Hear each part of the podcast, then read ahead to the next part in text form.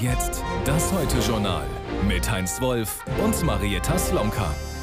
Guten Abend. Das war ein europäisches Treffen heute in Prag, wie man es in der Form noch nicht gesehen hat. 44 europäische Staaten gemeinsam auf einem Gipfel. Darunter die EU-abtrünnigen Briten oder auch Staaten, die schwere Konflikte miteinander haben, wie Aserbaidschan und Armenien. Oder ein schwieriges Verhältnis zur EU, wie die Türkei. Sogar die Schweiz, die sonst neutrale Distanz wahrt, reiste an. Die vielleicht wichtigsten Teilnehmer aber waren die Ukraine, Georgien und die Republik Moldau. Vor allem ihnen galt die Solidarität dieses Gipfeltreffens, zu dem im Grunde nur zwei Staaten nicht eingeladen waren, die man dem europäischen Kontinent zurechnen kann, Russland und Belarus. Ihr Nicht-Dazugehören war die zentrale Aussage dieser Veranstaltung. Andreas Künast berichtet. Den Menschen in Prag hat in 104 Jahren, in zwei Weltkriegen und in Zeiten der Besatzung ein Motto Mut gemacht: Pravda Vichtesi, die Wahrheit wird siegen. Der tschechische Leitspruch weht über der Prager Burg, weht über Europas Megagipfel, über den heutigen Ängsten, über dem heutigen Krieg. It can take time. Es kann sein, dass es dauert, aber wir wissen alle in unseren Herzen, dass die Ukraine am Ende siegen wird, weil sie die Wahrheit auf ihrer Seite hat. Es hat einen Krieg in Europa gebraucht, um Europa und Nachbarn zusammenzutrommeln. Man reibt sich die Augen. Da ist Aserbaidschans Präsident Aliyev auf demselben roten Teppich wie sein Kriegsgegner Armeniens Premier Pashinyan. Da muss der türkische Präsident Erdogan an der finnischen Ministerpräsidentin Marin vorbei, deren NATO-Beitritt er blockiert. Da kommt Großbritanniens überzeugte EU-Gegnerin Liz Truss, die nun doch mitreden will auf dem Kontinent. Es gibt endlos viele Europaformate, aber keines, das so hochkarätig, so zwanglos und so riskant ist wir würden etwas Falsches machen, wenn wir jetzt neben all die institutionellen Strukturen noch eine weitere packen würden. Es geht darum, dass das in einer guten Regelmäßigkeit stattfindet und dem Gespräch in Europa dient. Gesprächsthema des Tages ist Olaf Scholz. Dass Deutschland mit seinem 200 Milliarden Euro Wumms nur seine eigene Wirtschaft, seine eigenen Bürger schützt, finden viele in Prag uneuropäisch.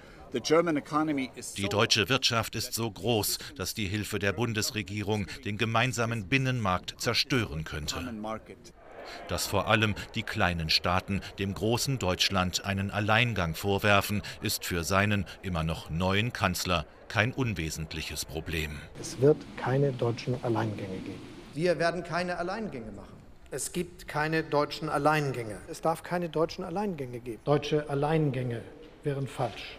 Das Ambiente ist edel, die Kritik an Scholz derb. Den Alleingang werfen dem Kanzler neben den Balten auch Spanien, Portugal und, wenig überraschend, Polen vor. Wir sehen ganz deutlich, dass es nicht sein darf, dass die Energiepolitik der EU von Deutschland diktiert ist. Ich finde, dass Deutschland jedes Recht hat, diese Entscheidungen zu treffen, wie wir auch und jeder andere. Der große Anspruch, mit dem sich Europa in Prag versammelt hat, steht schon am ersten Abend auf dem Prüfstand. Pravda Wichtjesi, die Wahrheit wird siegen. Tja, dann schalten wir noch zu Ulf Röller nach Prag. Ulf, ein gemeinsames Europa weit über die EU hinaus. Ist denn da noch mehr drin als Symbolik? Also zumindest die 44 Regierungschefs, die heute hier waren, glauben daran, dass dieses Format einen gewissen Sinn ergibt, denn es wird ein weiteres Treffen geben. Man hält das für wichtig, dieses Familienfoto und die klare Botschaft an Putin, dass sein Krieg hier absolut kritisiert und abgelehnt wird.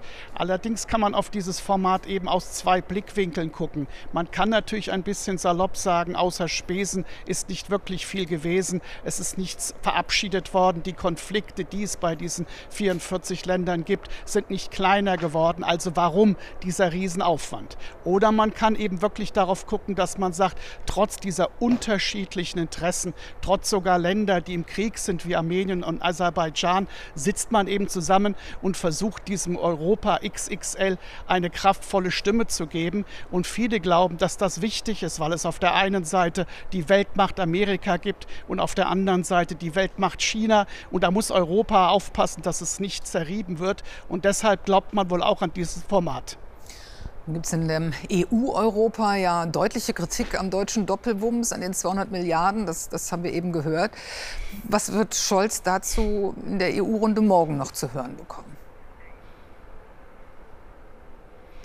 Ja, also jede Kanzlerschaft hat so seine, seine Schlagzeile und das ist jetzt dieser Doppelwumms. Er ist ja wahrscheinlich ausgedacht worden, um eben die Deutschen zu beruhigen, aber er beunruhigt hier sehr, sehr viele in Europa, gerade die finanziell Schwächeren. Man hat das Gefühl, dass sich Deutschland sehr breitbeinig in den europäischen Binnenmarkt aufstellt und eben mit seiner Finanzkraft sich vielleicht aus dieser Energiekrise rauskauft, was andere nicht können. Man konnte sehr deutliche Worte hören, wie das Diktat, das haben die Polen den Deutschen vorgeworfen oder eben auch ein unsolidarisches Verhalten. Ich meine, Olaf Scholz sagt, dass andere das auch tun und er ist auch verteidigt worden, dass nämlich, wenn die deutsche Wirtschaft wirklich in den Sinkflug geht, das für Europa auch sehr, sehr schwierig ist. Also morgen wird es viele Diskussionen geben. Es wird auch ein Familienfoto geben, aber es wird auch einen kräftigen Familienkrach geben. Dankeschön, Ulf, für die Einschätzung nach Prag. Zur irrwitzigen Kriegsstrategie Putins gehört es ja auch, Gebiete zu annektieren und für russisch zu erklären, die er noch nicht mal militärisch unter Kontrolle hat. Wie die Region Saporischschja. Das Atomkraftwerk dort ist von russischen Truppen besetzt. Die gleichnamige Großstadt aber ist nach wie vor unter ukrainischer Kontrolle und meldet heute schweren Beschuss. In der Nacht seien russische Raketen in Wohnhäusern eingeschlagen. Russland beschießt also Gebiete, die es formell unter seinen Schutz gestellt hat, wie es in der Annexionserklärung von Moskau zynisch formuliert wurde. Derweil die Ukrainer weiter Ortschaften im Süden, in der Region Cherson und im Osten zurückerobern. Bei den Truppen heute gab es Besuch aus Deutschland. Alisa Jung berichtet aus der Ukraine. Miria hieß das größte Flugzeug der Welt. Das heißt Traum auf Ukrainisch. Hier sind die Reste dieses Traums, zerstört beim Einmarsch der Russen im Februar. Es ist die erste Station für die Vorsitzende des Bundesverteidigungsausschusses Strack-Zimmermann auf ihrer Ukraine-Reise. Die FDP-Politikerin ist hier, um mit Soldaten zu sprechen. Sie will wissen, wie wirksam die deutschen Waffen sind und wie nötig Kampfpanzer. Der Kommandeur des Flughafens kämpfte gegen die Russen, als sie auf dem Weg nach Kiew waren. Damals wie heute fordern viele mehr Waffen, vor allem Panzer. Leider habe ich bislang noch keine Leopard-Panzer ausprobieren dürfen. Ich hoffe aber bald. Wenn wir genug moderne Waffen gehabt hätten, wie Kampfhubschrauber, hätten wir uns viel effektiver verteidigen können. Damit sie auch ihren Kampf im Süden an der Frontlinie erfolgreich fortsetzen können, wie diese Bilder der ukrainischen Seite nahe Cherson zeigen sollen. Es geht weiter in den Norden, zur Grenze Richtung Belarus. Heute kaum vorstellbar. Hier rollte zu Kriegsbeginn der kilometerlange russische Militärkonvoi. Ziel Kiew. Hier haben die Ukrainer sie vertrieben, doch die Sorge ist geblieben. Wir können die Möglichkeit eines neuen Angriffs aus der Richtung nicht ausschließen. Auch letztes Mal haben viele nicht geglaubt, dass es tatsächlich einen Angriff geben könnte. Die Russen kamen damals über die belarussische Grenze, nur wenige Kilometer von hier entfernt. Viele Brücken wurden deshalb gesprengt. Das ist krass, sagt Strack-Zimmermann bei diesem Anblick. Und auch beim nächsten Stopp ist die deutsche Delegation zunächst sprachlos. Auch hier wüteten russische Truppen in Tschernobyl, ein Ort, der doch schon Katastrophe genug ist. Erst hier im Norden, jetzt im Süden, im Kernkraftwerk in Zaporizhia. Die Sorge vor nuklearen Angriffen oder einem Unfall hört nicht auf. Aber natürlich bei einem neuen Überfall, einem neuen Angriff, wächst die Gefahr, sowohl für die ganze Welt als auch für die Ukraine. Deshalb setzen sie ihre Hoffnung in Besuche wie diese. Ob sie etwas ausrichten können, ist fraglich. Und Marie-Agnes Strack-Zimmermann ist uns aus Kiew zugeschaltet. Guten Abend, Frau Strack-Zimmermann. Guten Abend, Frau Slomka. Sie haben sich ja heute auch mit ukrainischen Kommandeuren, also mit Vertretern der ukrainischen Armee unterhalten. Welchen Eindruck hatten Sie, wie dort der Kriegsverlauf eingeschätzt wird? Wir bekommen im Moment ja relativ viele Erfolgsmeldungen für die Ukrainer hier zu hören. Also grundsätzlich ist man guten Mutes, aber man verdeckt auch nicht, dass der Winter vor der Tür steht, dass die Angriffe wieder zunehmen und dass man natürlich sich Gedanken macht, wie man eben in den nächsten Monaten weiter so gefechtsbereit sein kann. Und insofern ist man, das muss man an der Stelle sagen, den Deutschen sehr, sehr dankbar, dass was wir liefern, wenn auch ein bisschen später, dass das exzellentes Material ist. Da ist man uns dankbar in jeder Hinsicht. Aber man hofft natürlich, dass es weiterhin Lieferungen gibt, gerade was Munition betrifft und eben auch anderes Gerät. Mit anderes Gerät meinen Sie Schützenpanzer und Kampfpanzer wie den Leo? Ja, das ist natürlich hier auch ein Thema. Es ist nicht nur ein Thema. Also das Thema Munition und generell Nachschub ist ein großes.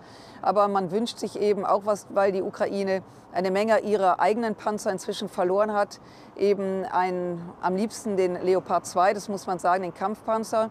Nicht nur, weil er die eigenen Panzer ersetzt, sondern weil er von seiner Feuerkraft, von seiner Qualität eine völlig andere Situation hermacht. Und es geht eben darum, russische Stellungen bekämpfen zu können. An manchen Stellen, wir waren heute im Norden des Landes, haben sich die Russen zurückgezogen, weil man eben unter anderem auch deren Nachschubversorgung zerstört hat, also Brücken zerstört hat. Und insofern dort nachzurücken, wäre eben ein wichtiges Moment, damit der Angriff nicht erneut stattfinden kann. Sie wissen, dass diese Botschaft, bitte Kampfpanzer aus Deutschland vom Bundeskanzler nicht gern gehört wird und vermutlich vor allem dann nicht gerne gehört wird, wenn er aus den eigenen Reihen der eigenen Ampelkoalition kommt. Naja gut, das Thema ist ja, ich darf das so sagen, so alt wie dieser Krieg. Es ist ja kein neues Thema. Das ist ja mit ein Grund, warum ich auch hierher gefahren bin, um eben mal vor Ort mit Soldaten oh, eben auch in entsprechenden Situationen ins Gespräch zu kommen. Und wie gesagt, da ist der Dank, aber da ist auch der Wunsch. Und ich glaube, dass wir darüber in Deutschland auch weiter sprechen sollten. Ja, wir sind eine Ampel, ja, wir sind eine Regierung. Aber egal, welche Regierung es gewesen wäre, Frau Slomka, diese Diskussion hätten wir geführt, die müssen wir auch in Zukunft führen. Denn dieser Krieg und der Ausgang dieses Krieges kann und wird uns nicht egal sein. Und wenn wir unseren Teil dazu beitragen können, dann wäre das von großer Bedeutung. Aber Sie möchten mit dieser Reise schon auch, auch Druck auf Olaf Scholz ausüben. Denn die Konstellation ist ja so, dass FDP und Grüne bereit wären, zumindest für den Schützenpanzer. Und die SPD bzw. der Bundeskanzler das nicht will, weil er eine Eskalation befürchtet. Das scheint zumindest die Einschätzung zu sein. So genau wissen wir es ja nicht. Nein, wir wissen es in der Tat nicht. Also ich reise jetzt nicht hierhin, um ausschließlich Druck auf den Bundeskanzler zu machen. Das wäre dann doch etwas zu simpel. Aber es ist natürlich ähm, allein die Tatsache, dass ich gereist bin, wirkt unter Umständen schon. Aber es geht mir darum, wenn man diese Diskussion führt, dass man sie seriös führt, dass man sie nicht aus dem warmen Deutschland herausführt, sondern eben sich die Eindrücke auch hier holt. Und äh, deswegen bleibt der Wunsch und auch der Wunsch der Freien Demokraten, dass eben Panzer auch hierher geliefert werden. Ich fand es ganz interessant, letztens mal eine Sorge von einem Russen zu hören, der überhaupt kein Putin-Freund ist, sondern das Land fluchtartig verlassen musste. Der sagt, dass deutsche Panzer auch mit dem Bundeswehrkreuz drauf, die dann auf russische Stellungen zurollen, dass das Bilder wären, die eigentlich eher die russische Propaganda und das Putin-Narrativ, jetzt seht, wir kämpfen gegen die Deutschen, wir kämpfen gegen Nazis, sogar befeuern könnte. Ist das ein Gedanke, der sich auch mal zu Ende zu denken lohnt, dass das ein Grund sein könnte, zu sagen, da sind wir dann doch vielleicht eher vorsichtig? Also es ist möglich, dass man so denkt. Es ist auch möglich, dass man so im äh, Bundeskanzleramt denkt. Aber wir sollten diesem Narrativ der Russen auch nicht zum Opfer fallen. Ich weiß von den Ukrainern hier im Land, dass das für sie keine Rolle spielt, gerade die Ukraine, die ja unter den Nazis besonders gelitten hat, sondern sie sehen den Leopard als Kampfmittel und dass er in Deutschland hergestellt wird und ein deutsches Produkt ist, ist das eine. Es geht ihnen aber, eben die eigenen Soldaten auch in einer gewissen Sicherheit kämpfen zu lassen. Und insofern wäre es, glaube ich, fatal, wenn wir diesem Narrativ Glauben schenken oder diesem nachlaufen sollten, sondern wir sollten das tun, was zu tun ist. Und es geht jetzt darum, dass natürlich parallel zur Artillerie, das muss man auch sagen, die hier dringend gebraucht wird, die sehr, sehr wirksam ist, sei es der Gepard, sei es die Panzerhaubitze, sei es das Mars 2, dass man eben zusätzlich, will man Stellungen der Russen bekämpfen, eben auch Panzer braucht, weil wie gesagt, die, die die Ukraine bisher hatte, Stück für Stück ausfallen. Es ist altes sowjetisches Material und nicht im entferntesten die Qualität, die eben ein deutscher Panzer zu bieten hat sagt die Vorsitzende des Verteidigungsausschusses des Deutschen Bundestags. Vielen Dank, Frau Strack-Zimmermann, für das Gespräch. Danke Ihnen, Frau Slomka. Das Interview haben wir vor zwei Stunden aufgezeichnet. Und mit dem Kriegsgeschehen in der Ukraine geht es jetzt auch bei dir erst noch mal weiter, Heinz. Ja, der Chef der Internationalen Atomenergiebehörde Grossi hat erneut eine Sicherheitszone um das von Russland besetzte Atomkraftwerk Saporischia gefordert. Grossi reiste heute nach Kiew und kündigte nach einem Gespräch mit Präsident Zelensky an, dass er bald auch in Moskau hochrangige Gespräche führen werde. Es gehe vor allem darum, einen Nuklearunfall zu verhindern. Auf dem Deutschen Pflegetag beraten heute und morgen Vertreter aus dem Beruf, aus Politik, Wirtschaft und Verbänden über den Stand der Pflege in Deutschland. Zum Auftakt forderte Pflegeratspräsidentin Vogler grundlegende Reformen und warnte, ohne die benötigte Unterstützung durch die Politik werde pflegerische Versorgung in Zukunft nicht mehr ausreichend stattfinden. Bundesgesundheitsminister Lauterbach bezeichnete den Beruf als zentrale Säule und räumte ein, die Arbeitsbedingungen in der Pflege seien massiv verbesserungsbedürftig. Im Norden Thailands hat ein ehemaliger Polizist in einer Kindertagesstätte mehr als 30 Menschen getötet, überwiegend Kinder. Der Mann schoss nach Polizeiangaben in der Einrichtung um sich und flüchtete danach vom Tatort. Später fuhr er nach Hause und tötete dort seine Frau, sein Kind und sich selbst. Die Hintergründe des Angriffs sind noch unklar. Der mutmaßliche Täter soll vor kurzem wegen Drogendelikten aus dem Polizeidienst entlassen worden sein. Der frühere Freiburger Erzbischof und Vorsitzende der Deutschen Bischofskonferenz Zollitsch hat Missbrauchsopfer um Entschuldigung gebeten und eigene Fehler eingeräumt.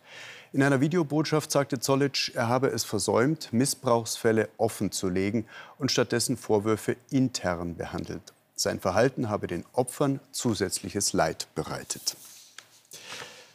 Nach der Beschädigung eines Fensters einer Synagoge der jüdischen Gemeinde Hannover gestern Abend hat der Staatsschutz die Ermittlungen übernommen.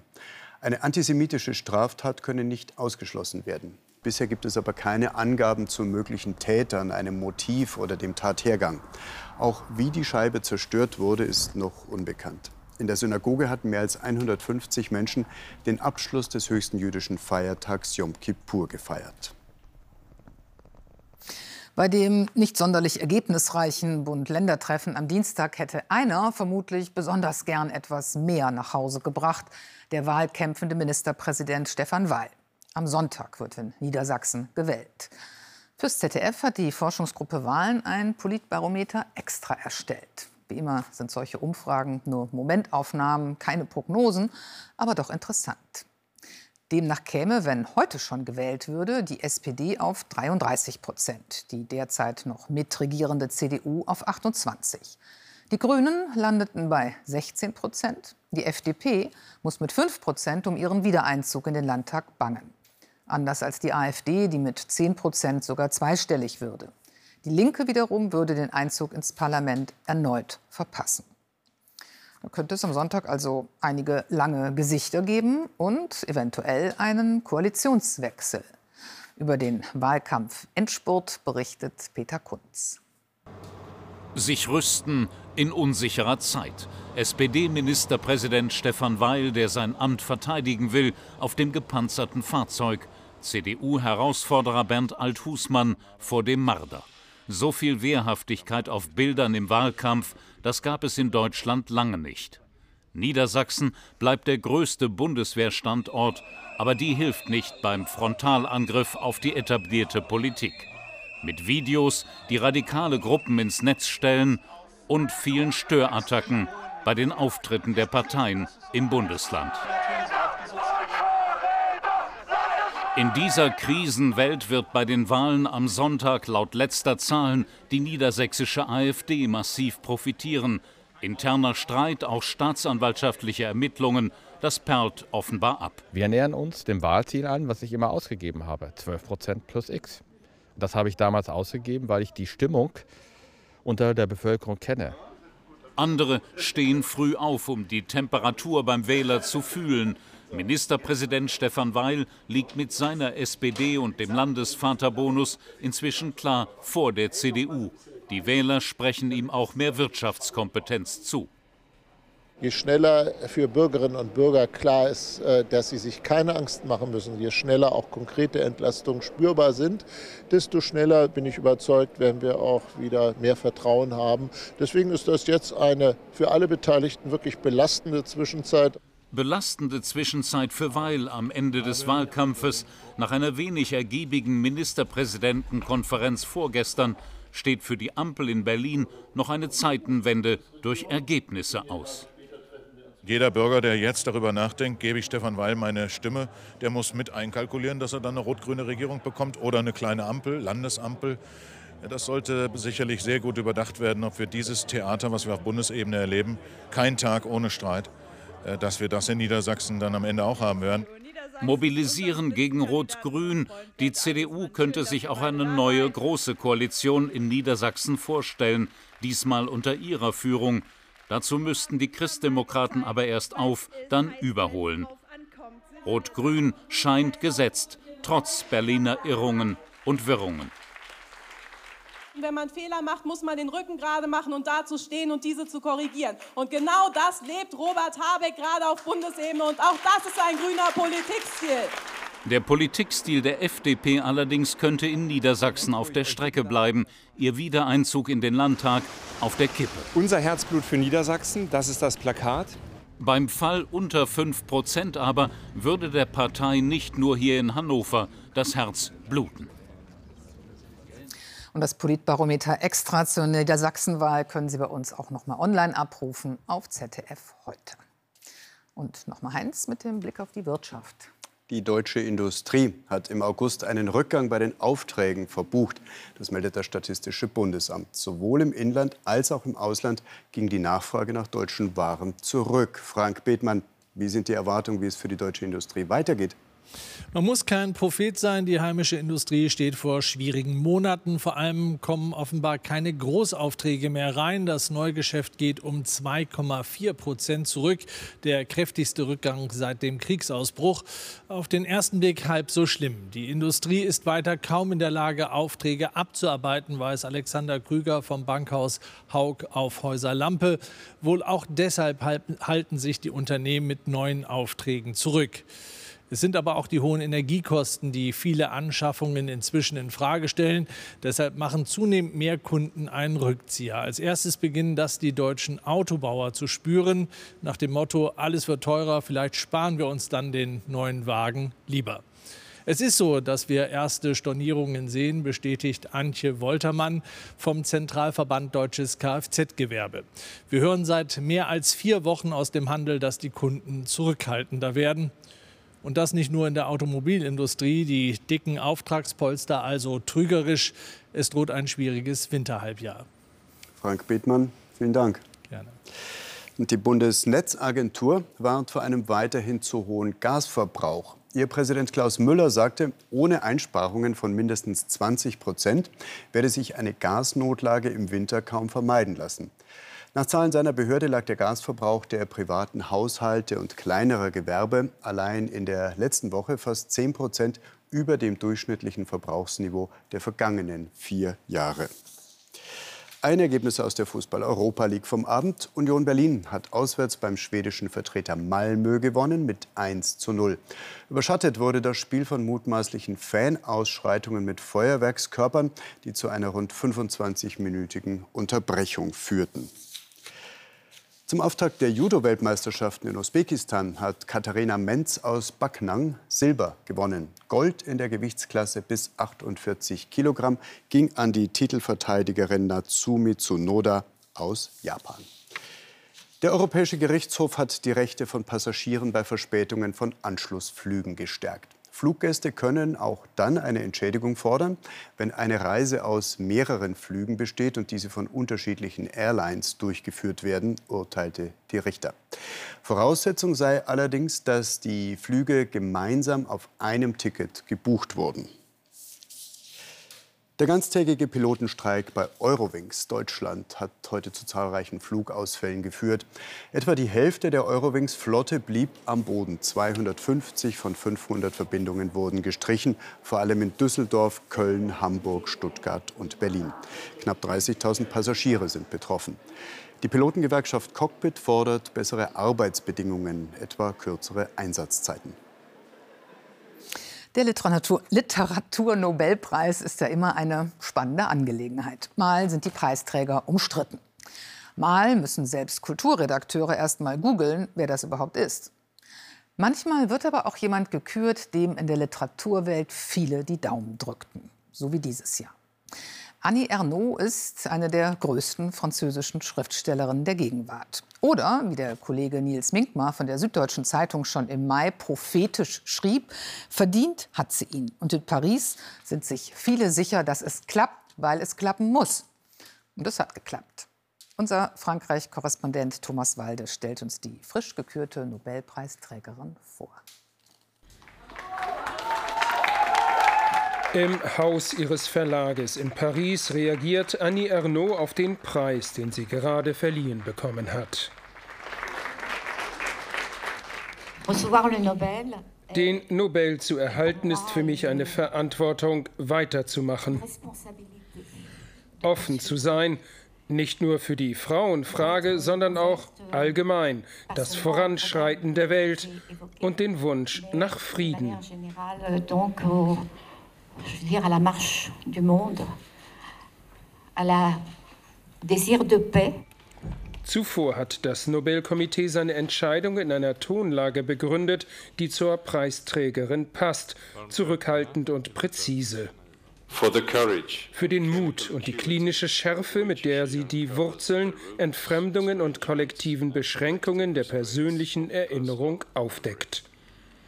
Ernaud schreibt mit autobiografischen Bezügen authentisch, ohne Angst vom Standpunkt einer Frau, etwa über eine traumatische Abtreibung, über Affären mit einem russischen Diplomaten oder einem jungen Mann.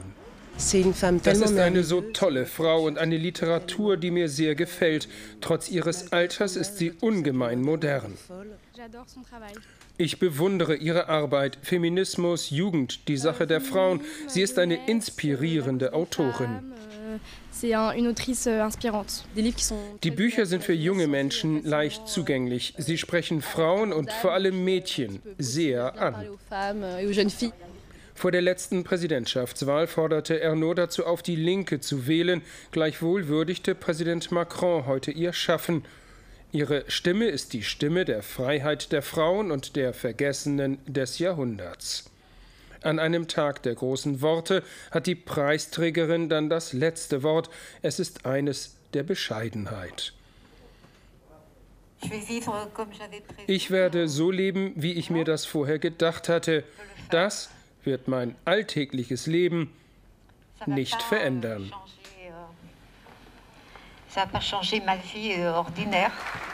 Für ihren Verlag ändert sich dagegen einiges. Seit der Bekanntgabe des Preises gehen bei ihm zahlreiche Bestellungen der Werke Ernauds ein. Das war's von uns. Gleich nach dem Wetter geht's weiter bei Maybrit Illner, die mit ihren Gästen über den 200 Milliarden Doppelwumms debattiert. Wird es damit gelingen, die Krise auszubremsen? Und um 0.30 Uhr gibt es dann unser heute Journal Update mit Nasan Göktemir. Wiedersehen. Wiedersehen.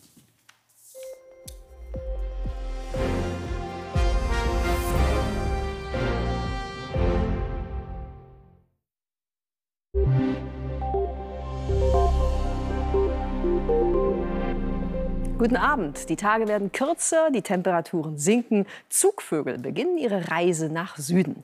Dabei nutzen zum Beispiel Kraniche aus Skandinavien, Mitteleuropa und den baltischen Staaten den westeuropäischen Zugweg. Er führt über Deutschland zu den Winterquartieren im milden Südfrankreich und in Spanien. Dass sich das Klima wandelt, merken auch die Tiere. So verkürzen Zugvögel ihre Reise oder überwintern gleich in der Nähe der Brutgebiete und balgen sich um Nahrung mit den Vögeln, die noch nie weggezogen sind. Wenn Sie also Kraniche hier im Winter beobachten, ist das ein Zeichen des Klimawandels. Und damit zurück zu unserem goldenen Oktoberwetter, das heute mal kurz gestört wurde durch eine kleine Kaltfront, die heute Mittag 22 Grad in Südostbayern von 16 Grad weiter im Norden trennte. Die Kaltfront erreicht jetzt in der Nacht den Alpenrand. In Süddeutschland bildet sich dicker Nebel, im Norden ist es dagegen klar. So sinken die Temperaturen unter klarem Himmel zum Teil auf 2 bis 0 Grad, dann droht Bodenfrost, milder bleibt die Nacht im Norden und im Süden. Und morgen wird es mild mit Höchsttemperaturen von 17 bis 22 Grad. Der Nebel hält sich in den Flusstälern Süddeutschlands zäh. Wenn sich der Nebel auflöst, strahlt auch dort die Sonne, genauso wie in Norddeutschland. Erst am Nachmittag kann es dann einzelne Regenschauer hier in Schleswig-Holstein geben. Am Samstag gibt es neue Schauer und Gewitter, vor allen Dingen im Nordwesten. Am freundlichsten wird es zwischen der Ostseeküste und dem Oberrhein. Der Sonntag bringt dann schon wieder goldenes Oktoberwetter. Am Montag wird es von Westen wechselhafter. Guten Abend.